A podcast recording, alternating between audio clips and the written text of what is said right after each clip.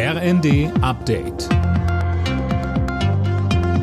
Stündlich neu. Auf den Punkt informiert. Ich bin Eileen Schallhorn. Auf die Gasumlage kommt wohl auch noch die Mehrwertsteuer. Die EU-Kommission hat klargestellt, Deutschland darf da keine Ausnahme machen. Die Bundesregierung hatte bei der EU angefragt, ob sie bei der Gasumlage auf die Mehrwertsteuer verzichten kann, um die Energiekosten nicht noch weiter in die Höhe zu treiben.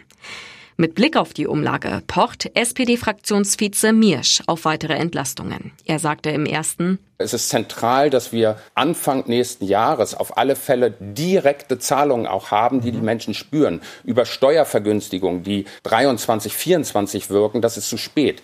Die Zahlungen werden fällig und dafür brauchen Rentner und Rentner, kleine und mittlere Einkommen Beträge.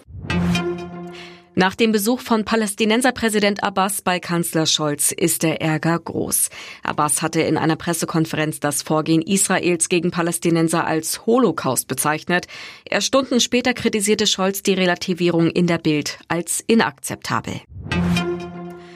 Bundeswirtschaftsminister Robert Habeck drückt beim Thema Flüssiggasterminals jetzt aufs Tempo. Er hat eine Vereinbarung mit Gasimporteuren unterzeichnet. Ab diesem Winter sollen die schwimmenden LNG-Plattformen in Wilhelmshaven und Brunsbüttel in Betrieb gehen. Die Gasunternehmen haben jetzt zugesichert, dass die Terminals bis März 2024 unter Volllast laufen werden. Kultregisseur Wolfgang Petersen ist tot. Der Filmemacher verstarb bereits am vergangenen Freitag an Krebs in seiner Wahlheimat Kalifornien. Er wurde 81 Jahre alt. Der gebürtige Ostfriese begann seine Karriere beim Fernsehen als Tatortregisseur. Durch den Kinohit Das Boot gelang ihm 1981 der große Durchbruch. Wolfgang Petersen führte unter anderem auch bei den Hollywood-Blockbustern Outbreak, Troja und Der Sturm Regie.